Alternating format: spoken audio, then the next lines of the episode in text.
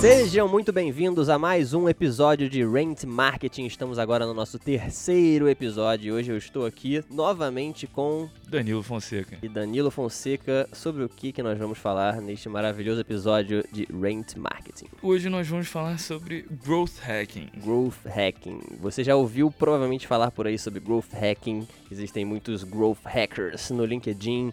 E os Growth Hackers, eles manjam muito de marketing digital e de como potencializar o uso do seu dinheiro para maiores resultados em pouquíssimo tempo e te oferecem milagres, que eles vão conseguir fazer milagres é, na sua marca e você ter milhões de clientes e milhões de dinheiros no seu bolso. Não é mais ou menos isso que um Growth Hacker faz, Danilo? É mais ou menos isso que um growth hacker faz. O growth hacker, na verdade, não faz nada de inovador. Nada de inovador. Então, bom, claro, eu acho que a gente pode começar é, o programa passando uma definição do que é growth hacking. Na verdade, acho que a gente tem aí duas definições, na verdade, para growth hacking. Tem o que, que os growth hackers falam e o que, que o mercado entende como, como growth hacking. A definição oficial, né? Vamos pegar a definição oficial aí da, diretamente da comunidade de growth hackers da internet, que nada mais é que uma metodologia de trabalho que visa o crescimento rápido usando poucos recursos, mas com um crescimento sustentável. Então, mas eles utilizam técnicas de marketing, em geral viral, para ganhar uma atração de uma forma muito rápida. Fui preciso nessa, nessa definição? Perfeito, melhor impossível. Sean Ellis não faria melhor. Beleza, então a gente tem esse cara aí que é o Chanelis, que é considerado o pai do growth hacking. Ahn, Danilo, explica um pouquinho pra gente quem é este sujeito e por que ele é importante pro growth hacking. Sean Ellis é um marqueteiro que começou a trabalhar com, com- com aquisição e retenção de usuários há muito tempo. E ele cunhou o termo growth hacking. É, e depois ele escreveu um livro chamado Hacking Growth. Livro, que, por sinal, é muito bom. Já li, recomendo. Vamos deixar aí na descrição do, do, do podcast, vamos botar um link aí em que você pode clicar e doar centavos pra gente através da sua compra. E também, se você quiser, tem o Resumo Cash, que ele resumiu o livro, é, mas eu prefiro ganhar dinheiro. Então, se quiser clicar no link, clica no link. E tem o site dele também. Então, você vai lá e busca ele na internet. Todo mundo sabe usar o Google aqui. O Danilo começou um fire hoje, maluco. A gente nem chegou na metade da pauta, o cara já tá cheio de ódio. Mas eu tenho algumas reticências sobre o que, que é. Sobre o growth hacking, na verdade, porque eu vejo muito marqueteiro aí falando sobre growth hacking como se fosse uma coisa super nova no mercado e fosse uma tática completamente inovadora. E quando você vai ver o que o cara faz, na verdade, as pessoas só estão usando técnicas já conhecidas de marketing digital. Eu, quando me perguntam sobre o growth hacking, eu falo que growth hacking não existe. Eu gosto geralmente de falar que growth hacking nada mais é que marketing digital com um nome muito bonito. Exatamente. São, são séries de testes estruturados para você trabalhar métricas. Você define uma métrica que você quer trabalhar e você começa a testar como otimizar essa determinada métrica, seja aquisição, retenção, é, porra, cross-selling, upselling. O, o growth hacking ele usa o marketing digital para existir, entendeu? É, porque é muito difícil você fazer testes rápidos e estruturados na vida real. Entendeu? Você vai mudar o layout de uma loja, você não vai ver um aumento de 100%, 200% na conversão da loja numa semana. Entendeu? Enquanto online você consegue ver. Então o, o digital ele, ele foi a base para a criação do, do growth hacking, que é um termo que eu particularmente não gosto também. Eu também não gosto de muita coisa. Esse é um podcast pra pra pessoas que não gostam de muita coisa, na verdade. o nome tá aí já dizendo que o nosso objetivo é passar raiva e falar mal das coisas de uma forma geral. Ah, então, mas a gente poderia dizer que o growth hacking ele tá debaixo do guarda-chuva de marketing digital. Também o growth hacking é marketing com um pouco mais espaço para você poder arriscar. Sim. Ah, a gente já sabe, né, que assim, para fazer marketing digital você precisa correr testes. É teste toda hora. Então você tem uma hipótese, você testa a hipótese, você aprova ou não ela, você volta pro seu ajuste e testa de novo. E eu acho que é basicamente esse o trabalho de um, de um marqueteiro. Assim, a gente estuda 4 a 8 anos para ficar fazendo teste. e aí eu queria perguntar uma coisa para você, Danilo, já que você trabalha numa multinacional muito renomada, existe espaço para arriscar com comunicação dentro de grandes empresas? É uma pergunta muito complicada, né? Porque depende muito do seu chefe. Se, o seu chefe está disposto a não te demitir, caso você não consiga otimizar a taxa de maneira rápida, que é basicamente você se propor a chegar num determinado nível, ou pelo menos um determinado crescimento, e você fazer de tudo com os recursos que lhe forem dados para fazer isso. Tem que estar tá aberto a errar, porque nem sempre você vai testar uma hipótese que, que seja cabível ou que seja execuível. Então você vai testar, chegar num determinado, numa determinada taxa de conversão e você já está no limite. Então qualquer coisa que você fizer ali não vai ser muito efetivo. Então você tem que sempre escolher métricas que tenham muito espaço para melhorar. E sempre se ater também ao que é relevante para o seu negócio, né? Eu acho que a gente até poderia reduzir assim um pouco o nome de growth hacking só para growth. O trabalho de marketing nada mais é do que um trabalho para você realizar sempre mais conversões, sempre focado em crescer o seu negócio através de, de comunicação, né? No caso, a gente está falando aqui de comunicação digital. E, assim, uma das primeiras coisas que a gente tem que fazer quando a gente está começando um trabalho de comunicação, seja numa grande empresa, numa pequena empresa, e eu acho que é aí que está a interseção de todo o trabalho de growth, é sempre você definir um, um objetivo. E aí o objetivo realmente mensurável, como você falou. A gente traçou no último programa, inclusive aí fica aí a indicação para o nosso episódio 2 que a gente falou sobre quais são as métricas que importam. Algumas delas das quais a gente falou podem servir como como o primeiro passo para o seu trabalho de growth. É, porque eu acho que a primeira coisa, a primeira coisa que é importante, né, num trabalho de crescimento, vamos falar assim, é você entender que está no momento de você dar um passo maior ou, ou acelerar o seu negócio, né? Porque o que o pessoal chama de growth hacking, na verdade, é você hackear um pouco o seu crescimento através de táticas que são muito baratas, seguindo um processo muito bem estabelecido. Então você vai definir qual vai ser a regra do seu jogo, né? Qual vai ser a métrica e você vai se ater a essa métrica. Então, assim, tudo de estratégia que você estiver fazendo vai ser guiado por essa métrica. Então, ah, cara, é, o meu crescimento ele depende muito de um CPC muito barato. Pô, então beleza. Essa é a métrica que vai guiar o teu trabalho e todos os esforços de comunicação que você fizer vão ser nesse sentido. Tô falando besteira, Danilo? Tá, tá falando muito bem. Pode virar e falar assim, olha, é, eu quero aumentar a quantidade de clientes que eu trago para dentro da minha empresa. Então você vai lá para aquisição de novos clientes. Então você começa a trabalhar colocando dinheiro em cima de aquisição. Aumentou a métrica de aquisição? Agora o que, que você fala? Ah, agora eu quero conseguir captar clientes com menos dinheiro. Então, primeiro você trabalhou em como captar eles, e aí você chegou num determinado patamar que você via como aceitável de trazer novos clientes para sua empresa. Agora você quer trabalhar em trazer novos clientes para sua empresa com menos dinheiro. Então, pode ser assim, todos os seus testes podem ter uma lógica. Ah, eu quero trazer mais clientes, depois eu quero trazer é, clientes com menos dinheiro, depois eu quero reter esses clientes, depois eu quero reter esses clientes com menos dinheiro, entendeu? Então você vai, você pode sempre seguir uma, uma lógica de negócio. E claro, você tem que estar tá num, num, num numa etapa, que nem o Monclar muito bem disse, tem que estar numa etapa de que faça sentido para sua empresa o seu teste. Então não adianta você ter um produto horrível, você tá, ter acabar de lançar o seu produto e você querer ter um milhão de usuários. Porque o cara ele não vai recomendar para o outro. Não existe, existe todo um trabalho de você pegar seus clientes orgânicos, mas você ter um boca a boca que faça o seu, o seu, o seu negócio crescer também. Então sempre você tem que estar numa etapa que faça sentido realizar aquele teste. Sobre etapas, é, o David Ogilvy, inclusive, ele fala uma coisa coisa muito,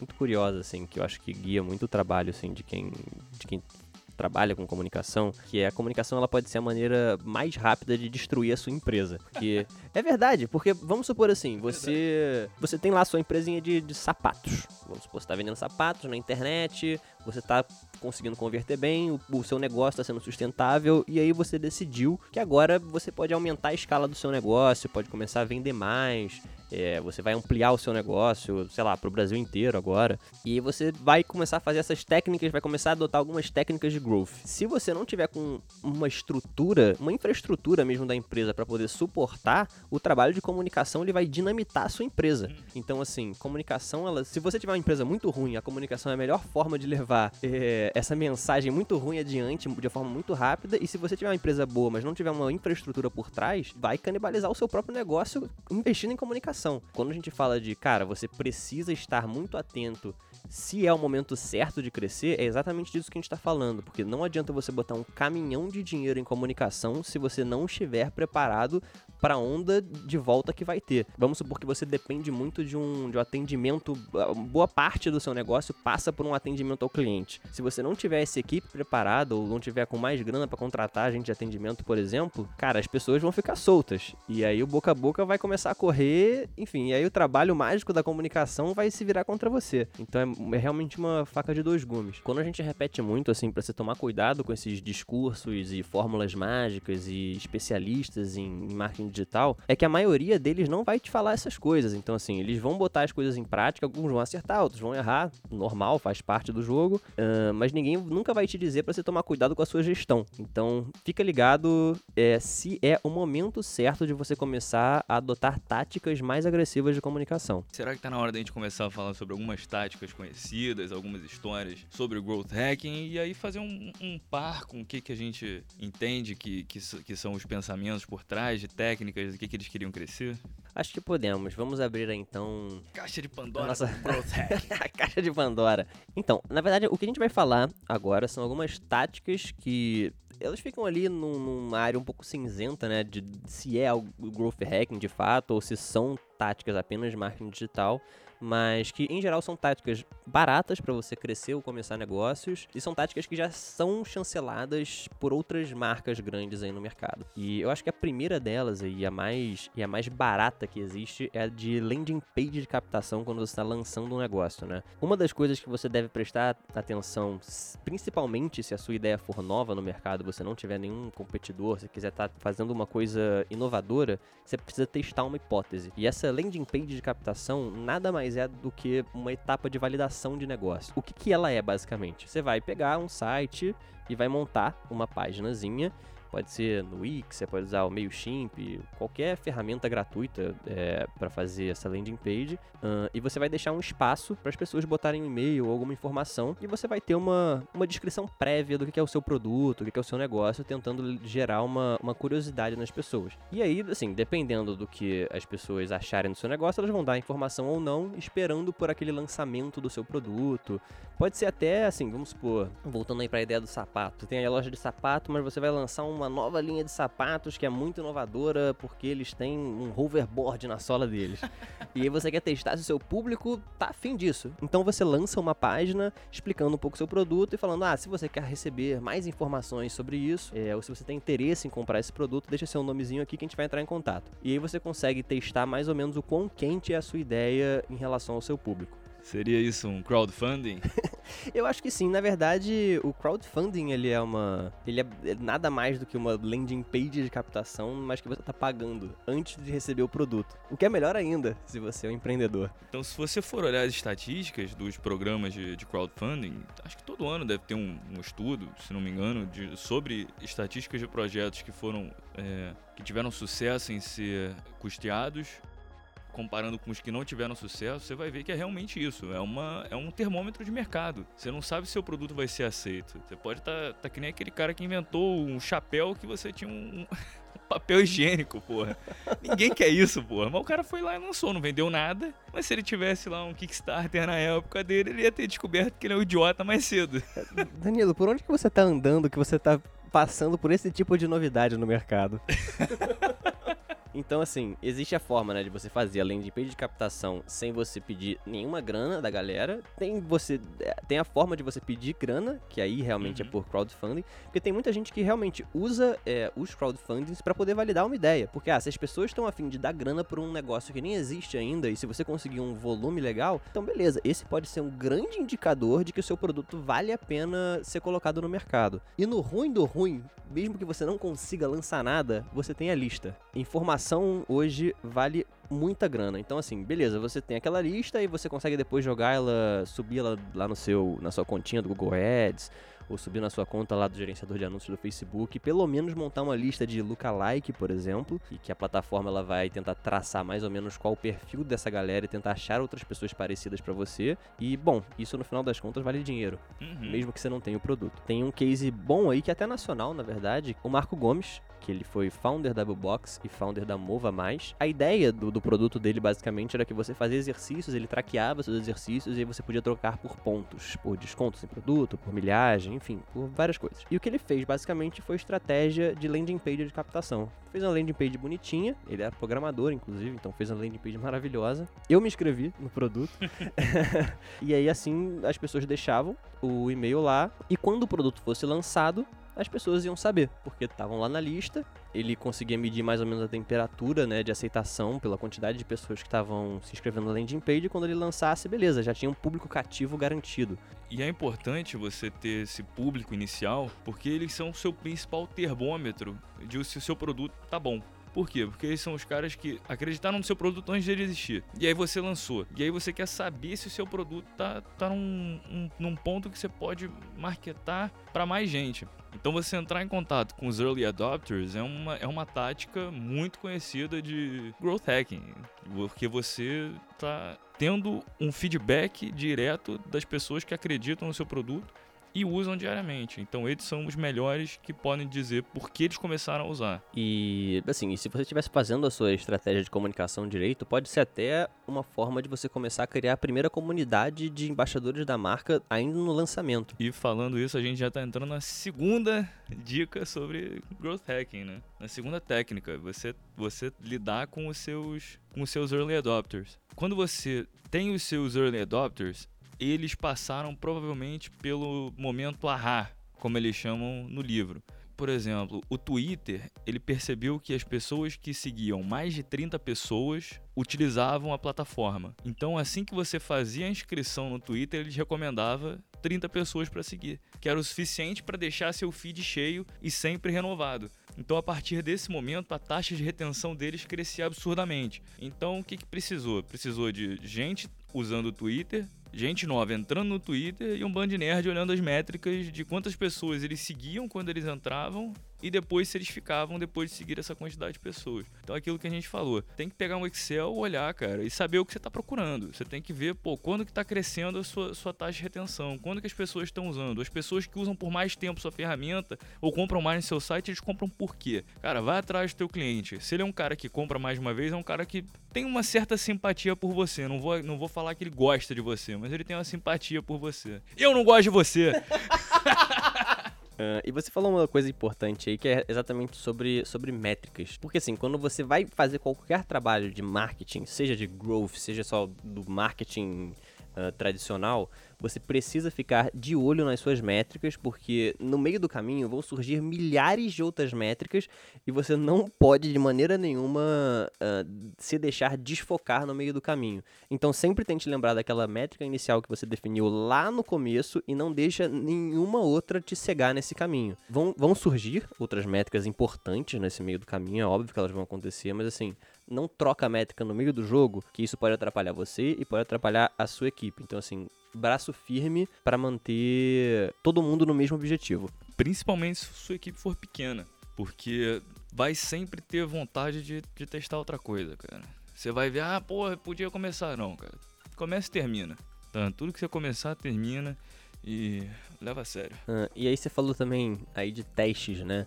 É, e uma das coisas que a gente tem que fazer muito são testes durante o trabalho de marketing, né? Se você está seguindo a metodologia PDCA, que é basicamente o que vai guiar o, o, trabalho de marketing, que o PDCA nada mais é do que plan de planejar, do de fazer, check de checar e a de ajustar. E aí, esse é o, tra o trabalho de marketing, ele é basicamente isso. Você vai fazer o seu planejamento, é, no início do trabalho, ou no início de cada período que você definiu como período de trabalho. Você vai botar o trabalho em ação, que é o do de fazer, você vai checar e analisar esse trabalho, e no final de cada análise você tem que reajustar toda a sua estratégia para sempre aprimorar o que você estiver fazendo, que é o ACT. E aí, uma das estratégias que você utiliza que na verdade eu particularmente não gosto muito que isso esteja dentro de estratégia de growth hacking, porque para mim isso é uma coisa que você tem que fazer constantemente no trabalho de marketing, que é o teste AB. Uh, e o teste AB nada mais é do que você testar mesmo assim. Não tem uma não tem uma explicação muito muito longa embaixo disso. Uh, então vamos dar um, aqui um exemplo de um, de um um dos possíveis milhares de testes ABs que você pode fazer. Pegar aí exemplo de comprar passagens por exemplo. Você vai veicular uma campanha. Sua campanha lá tem o call to action tem o seu texto tem um botão. E o botão ele vai ter duas cores. Para uma parte do público ele vai aparecer vermelho e para outra parte do público ele vai aparecer azul. E aí no final você vai tentar determinar qual que é o melhor que tem que traz a melhor taxa de conversão para essa tua campanha. Uma coisa muito, muito, muito importante sobre teste AB, que agora com muitas tecnologias e ferramentas é muito comum que as pessoas façam milhares de testes ao mesmo tempo. E aí você vai fazer o teste A, B, C, D e. É, uma coisa que eu não recomendo é você fazer justamente esses milhares de testes ao mesmo tempo, porque você precisa de uma variável definida. Porque se você estiver fazendo várias variáveis ao mesmo tempo, você nunca vai conseguir dizer qual foi o fator definitivo para uma melhor conversão. Então, beleza, você está testando cor? Então você vai testar só cor. Ah, você está testando um call to action diferente, então só o call to action diferente. Não tenta mudar no mesmo teste, tentar fazer cores diferentes e frases diferentes, porque aí no final você vai chegar e falar: caramba, teve aqui dois resultados muito bons, mas eu não vou conseguir saber. Ah, foi o que, que deu mais certo? Foi a cor? Foi a, o call to action que eu estou usando? Então, muito cuidado na hora de realizar isso, porque senão você vai acabar gastando dinheiro, porque para fazer teste AB você precisa de um pouquinho mais de volume, porque também não adianta rodar testes AB é, com pouca verba. Você vai, assim, os seus resultados vão ser muito pequenos e sempre busque uma amostragem grande. É, então, por exemplo, se, a sua, se você estiver fazendo um teste AB em que o fator definitivo de sucesso para sua campanha é a quantidade de cliques, por exemplo. Se tiver uma diferença só de 10 cliques entre o vencedor e o perdedor, esse teste muito provavelmente é inconclusivo. Então, assim, procure sempre os números grandes. Não se engane pelos números pequenos. Isso, assim, é para qualquer teste AB que você for fazer. E teste AB ele não serve só para campanhas de mídia paga. Se você tiver um site, por exemplo, você pode testar chamadas diferentes dentro do seu site, você pode cham você pode testar, você pode testar call to actions diferentes numa landing page que está embedada no seu site. Enfim, existem milhares de formas de você fazer testes AB uh, em que você não necessariamente precisa gastar grana para isso. Um teste AB que eu já fiz dentro do meu site foi colocar meu call to action em cima da página e embaixo da página. Então era uma página muito específica, eu trabalho na parte da saúde. O call to action em cima da página fazia pouco sentido. Por quê? Porque a pessoa não tinha lido o conteúdo ainda e não entendia 100% do que se tratava aquilo. Mesmo eu tendo uma porcentagem menor de pessoas que chegavam até o final da página, isso você pode mensurar com por exemplo, Hotjar, Crazy Egg, tem vários aplicativos de, de, de heatmap. Vamos deixar aí alguns links na descrição se você quiser dar uma pesquisada. E se você quiser, você pode até fazer com o Google Tag Manager. Você consegue determinar numa tag quantas pessoas passaram de 50% de rolagem, 75% de rolagem. Enfim, você determina o seu critério. Eu percebi que as pessoas clicavam mais no meu, no meu download depois de ler o conteúdo. É, às vezes é contraintuitivo quando você pensa em e-mail marketing. No e-mail marketing, o seu CTA tem que estar logo no começo da,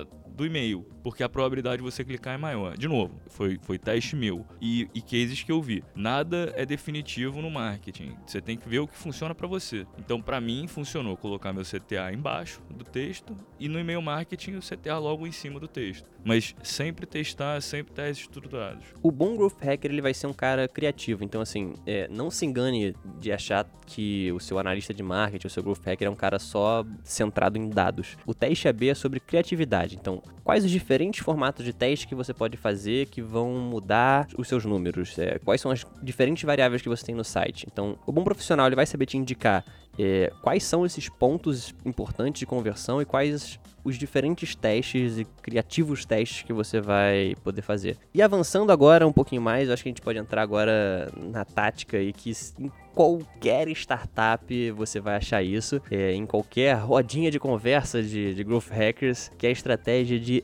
member gets member. Explica pra gente aí, Danilo, o que é a estratégia de member gets member? Member get member é aquela estratégia de que um cliente já adepto do, do, do produto chama um outro, um outro possível cliente para ser adepto desse produto. Geralmente um membro ele ganha... pega membro. tipo um pega-pega. É um membro pega membro, né? Então é quando você é usuário do produto e aí você chama um amigo seu que talvez possa ser usuário desse produto. Então ninguém melhor para saber se um amigo vai se tornar um adepto do produto que você. Então ele transfere um pouco da responsabilidade de trazer novos clientes para o usuário. Ah, mas por que, eu vou fazer isso? Não, porque eu vou te dar benefícios. Então, por exemplo, o Dropbox ele usou o benefício de te dar mais espaço no começo é, para você trazer um membro novo. Era um negócio que ninguém sabia usar, todo mundo queria ter mais espaço dentro do computador e ninguém pensava que ia ter um espaço na nuvem, né? É, esse, esse exemplo é legal porque foi uma das estratégias que eles usaram lá no começo, no lançamento da empresa, e eles ainda usam isso até hoje. É muito forte, né? Você tá dando produto de graça em troca só de uma indicação. Então você indicou um cara, o cara se cadastrou, você ganhou um benefício por causa disso. E eles aumentaram esse programa, né? Então assim, ah, você indicou por e-mail, então você tem uma quantidade X de, de megabytes ou gigabytes que você vai ganhar mais. Ah, você postou alguma coisa no Twitter ou no Facebook, aí já tem uma coisa um pouco até cruzada, né? Que é o Member Get Member com um pouco de, de ação viral também. É muito comum você usar Member Get Member dentro de, de redes sociais, porque a ação viral ela pode ser muito poderosa. A ação viral social ela pode ser muito poderosa. Essa técnica, ela. O Dropbox não inventou isso. É, inclusive, ele chupinhou do, do PayPal, que eles usavam basicamente a mesma coisa. E você tem hoje também é, grandes startups que usam essa mesma técnica que o PayPal usou lá atrás. Que do PayPal era basicamente você criava uma conta e você ganhava 20 dólares. Era isso, o sistema deles. E se você indicasse outra pessoa, se a pessoa se cadastrasse, você também e a pessoa ganhava 20 dólares. Eles desembolsaram muita, muita grana para fazer isso. Eu dei uma pesquisada no quanto mais ou menos eles gastaram e parece que foram de 60 a 70 milhões. O que para uma empresa hoje que está valendo 103 bilhões, talvez seja troco de lanche. Duas balas de 15 e um Guaraná. Enfim, hoje eles são gigantes, gastaram uma grana lá atrás e hoje eles estão, sei lá, com 15 vezes essa, essa grana na minha matemática besta aqui. Então acredite nos seus sonhos, dê dinheiro para os seus usuários.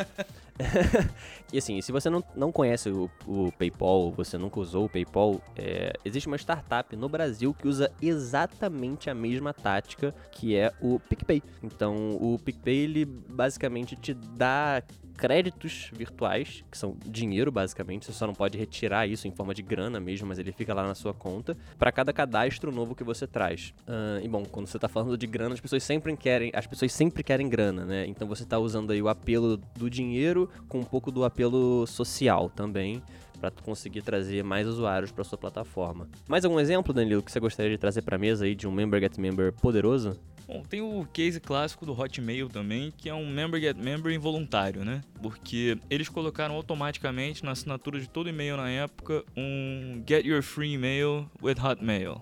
Isso antes do Chanel sequer pensar em escrever o livro dele. Então, para quem não fala inglês, o, eles, eles escreviam assim: faça seu e-mail grátis com Hotmail. Então, dentro de seis meses, eles partiram de 20 mil usuários para um milhão de usuários só usando o link na assinatura do e-mail, que é um negócio absurdo.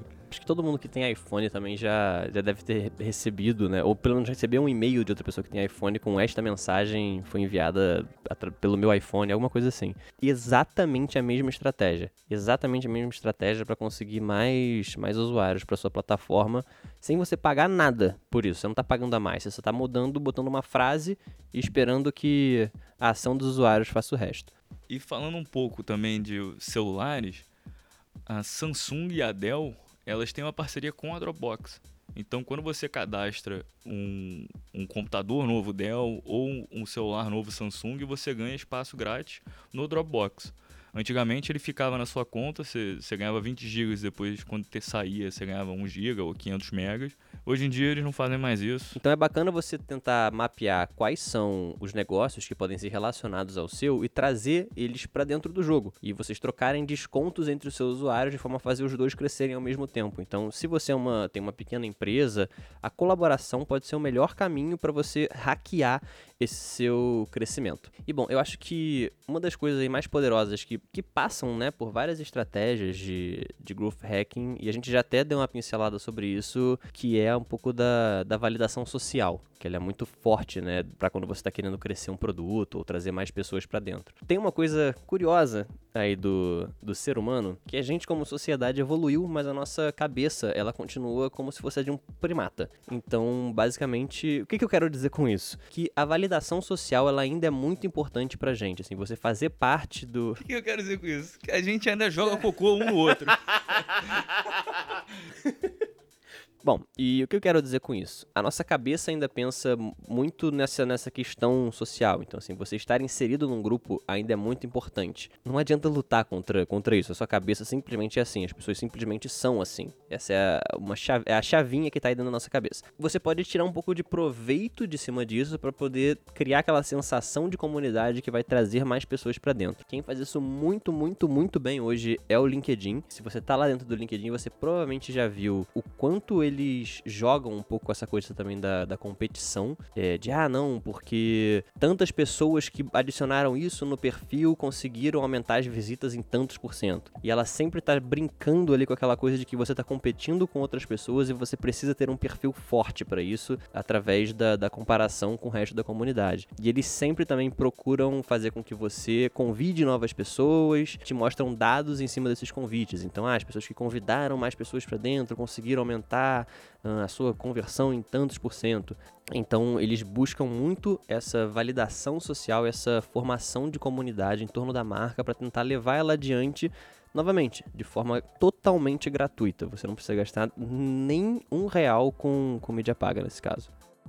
Outro ponto do LinkedIn, eles criaram o índice de vendas sociais. Então você consegue ver gratuitamente o seu nível de influência dentro, dentro da sua rede e da sua área de atuação. Que nem o Monclar falou, é mais uma forma de você entrar num nível de competição com seus pares dentro não só da sua rede, mas também dentro da sua área de atuação. Então você vê lá, seu perfil tá entre os 20%, 10% do LinkedIn, e você tá no top 1% da sua, da, da sua área de atuação. Você fala, pô, sou foda, entendeu? E você vai continuar usando para você conseguir estabelecer sua marca profissional, como eles falam, dentro do, do ambiente LinkedIn. Mas ele, o que, que ele tá fazendo? Ele tá te puxando cada vez mais para dentro da, da rede social. E o LinkedIn é uma rede social profissional. Então, não, não, não se esqueça, LinkedIn ainda é uma rede social. É, eu acho que um livro muito bacana aí para quem quiser entender um pouco de, desse comportamento de rede que a gente tem, é o Rápido e Devagar, do Daniel Kahneman, que ele explica bastante de como que, como que a gente entende as coisas, como funciona o nosso processo de tomada de decisão. E aí você, quando você começa a entender o processo no qual você toma decisões, você começa a entender que a cabeça do ser humano, ela não mudou nada nos últimos bilhões de anos e as empresas ainda utilizam isso para conseguir crescer em, em cima das nossas falhas como, como ser humano. Outro livro muito legal para você entender um pouco disso é o Previsivelmente Irracional, do Dan Ariely. Livrão, ele fala sobre os gatilhos mentais mais diversos, tanto que nem o Monclar falou, de aprovação social, como é, necessidade de ter seu trabalho reconhecido. Vale a pena ler. Bom, então acho que a gente apresentou aqui uns cases interessantes, demos alguns exemplos de testes que você pode fazer, algumas métricas para se olhar, métricas você também encontra no nosso segundo episódio. Para encerrar, a gente queria dar o último case do Airbnb. Bom, claro, explica um pouco para o pessoal como é que é esse case. O case do Airbnb, eu acho que é o é o único de verdade que a gente tá falando aí de hacking mesmo, assim, que os caras eles hackearam no sentido assim mais literal da palavra uh, o crescimento. Uh, aqui no Brasil não é muito famoso, mas lá nos Estados Unidos tem um site que é o Craigslist, que ele é basicamente um big classificados, uma páginas amarelas digital. É isso, basicamente. E o Airbnb, também, para quem não conhece, é um site de hospedagem. O grande lance é que antes do Airbnb existir, as pessoas elas publicavam as coisas ali na, no Craigslist. Porque lá atrás você podia assim, comprar a sua passagem, comprar a sua hospedagem através das grandes operadoras, né? Ou você podia ir nesses classificados menores para poder comprar. Comprar não, mas você poder alugar espaços e realmente ter aquela coisa da experiência do, do morador de verdade, que é o que a Airbnb oferece hoje, né? Uh, e lá no começo, quando o Airbnb começou a existir, né, eles não tinham tráfego no site deles e não tinham grana. Uh, eles fizeram, na verdade, várias coisas em relação a hacking, coisas até que não eram nem digitais. Tem a primeira grana, né, que eles conseguiram também foi com a campanha dos cereais, tá ligado nessa? essa, essa história é genial. Para quem fala que não tem dinheiro para começar um negócio, aprende com esses caras. Uh, na época, tava acontecendo a eleição e era o Obama contra o McCain e eles basicamente fizeram dois cereais reais com a cara, uma do Obama e outra do McCain. E aí eles começaram a vender perto das associações ali do, dos dois partidos para poder começar a levantar uma grana. Não tinha nada a ver com o negócio, era só para levantar uma grana em cima de hype de político. Eles levantaram, acho que foi cerca de 30 mil dólares e aí eles começaram a movimentar. Bom, e um outro case que eles praticamente hackearam, né, o, o Craigslist. O Airbnb ele não tinha tráfego nenhum e o Craigslist tinha um tráfego monstruoso e você conseguia atingir nichos muito específicos. E o pessoal do Airbnb sabia que o público deles, que procurava experiências diferentes na hora de viajar, estava ali dentro do Craigslist. Então, assim, como é que você vai entrar lá e você vai competir com um gigante para conseguir parte daquele público, sem grana nenhuma? Além disso, né, o Craigslist, se você entrar, ele é um site horrível. Ele não tem navegabilidade, ele não tem nenhum tipo de design para atrair as pessoas. Ele é simplesmente um classificadão que as pessoas entravam lá e procuravam casa dos outros para se hospedar. Isso, exatamente. Para as pessoas que queriam postar ou alugar os seus imóveis, era interessante que esses imóveis estivessem disponíveis em plataformas de muito tráfego. Por exemplo, se você vai vender alguma coisa, você não vai querer vender numa, num jornalzinho em que ninguém olha, você vai querer ver num grande jornal em que todo mundo olha. E era basicamente isso. Craigslist é uma mega lista que todo mundo passava. Então, todo mundo que botasse o seu imóvel lá dentro do Airbnb, ele era automaticamente postado no Craigslist. Só que a grande parada desse processo é que o Craigslist ele nunca foi uma plataforma aberta que integrasse de forma nativa com outras plataformas. Os caras perceberam que tinha algumas especificidades no link do Craigslist que eles conseguiam, no momento que o cara postasse um imóvel no Airbnb, ele fosse publicado direto lá no Craigslist. E aí você não pagava nada para estar tá lá. Então você publicava em dois lugares ao mesmo tempo, trazia uma parte daquele tráfego monstruoso do Craigslist para o seu site e no final o cara ele alugava através do Airbnb e não através do Craigslist. Então eles hackearam uma parte do público mesmo. Eles conseguiram roubar uma parte desse tráfego para eles e quando o pessoal do Craigslist percebeu, já era tarde demais, os caras já estavam gigantescos. A gente podia dá para fazer um episódio inteiro sobre só táticas do Airbnb. É, algumas pessoas consideram algumas estratégias do que eles fizeram como estratégias de black hat, que são basicamente estratégias pouco éticas no tocante a estratégias de negócios. É, mas aí eu acho que tem um capítulo à parte, se vocês quiserem dar uma olhada no case da Airbnb, a gente pode deixar alguns links aí embaixo explicando um pouco o case, que é um case muito legal de dar uma olhada se você está começando uma empresa, precisa crescer rápido ou só precisa daquele, daquela inspiração. O case do Airbnb é um que vale a pena dar uma olhada. E se você conhece algum case bacana também que quer indicar, entre em contato aí com a gente. Pode ser através do Twitter, através do LinkedIn. Para me achar, é só procurar aí por Monclar Luiz em qualquer rede social. E você, Danilo, como é que as pessoas podem te achar através das redes sociais? Me acha no LinkedIn, Fonseca Danilo, mas só no LinkedIn, por favor, tá? Beleza, então. Estamos chegando ao fim de mais um episódio do Rent Marketing. Troque uma ideia com a gente se você tem outros cases bacanas, troque seu feedback conosco também. É muito importante a gente ouvir o que vocês estão achando pra gente melhorar cada vez mais o programa. Estaremos de volta aí daqui a 15 dias. Quer deixar alguma mensagem final aí pra galera, Danilo? Chama um amigo pra escutar, porra. Vamos fazer aí a pirâmide de indicação do Rent Marketing. Se você gostou do programa, indique pro seu amigo, indique pro da sua família, indique para quem pode curtir. Novamente, troque feedback com a gente e passe adiante. Um grande abraço e nos vemos novamente em 15 dias.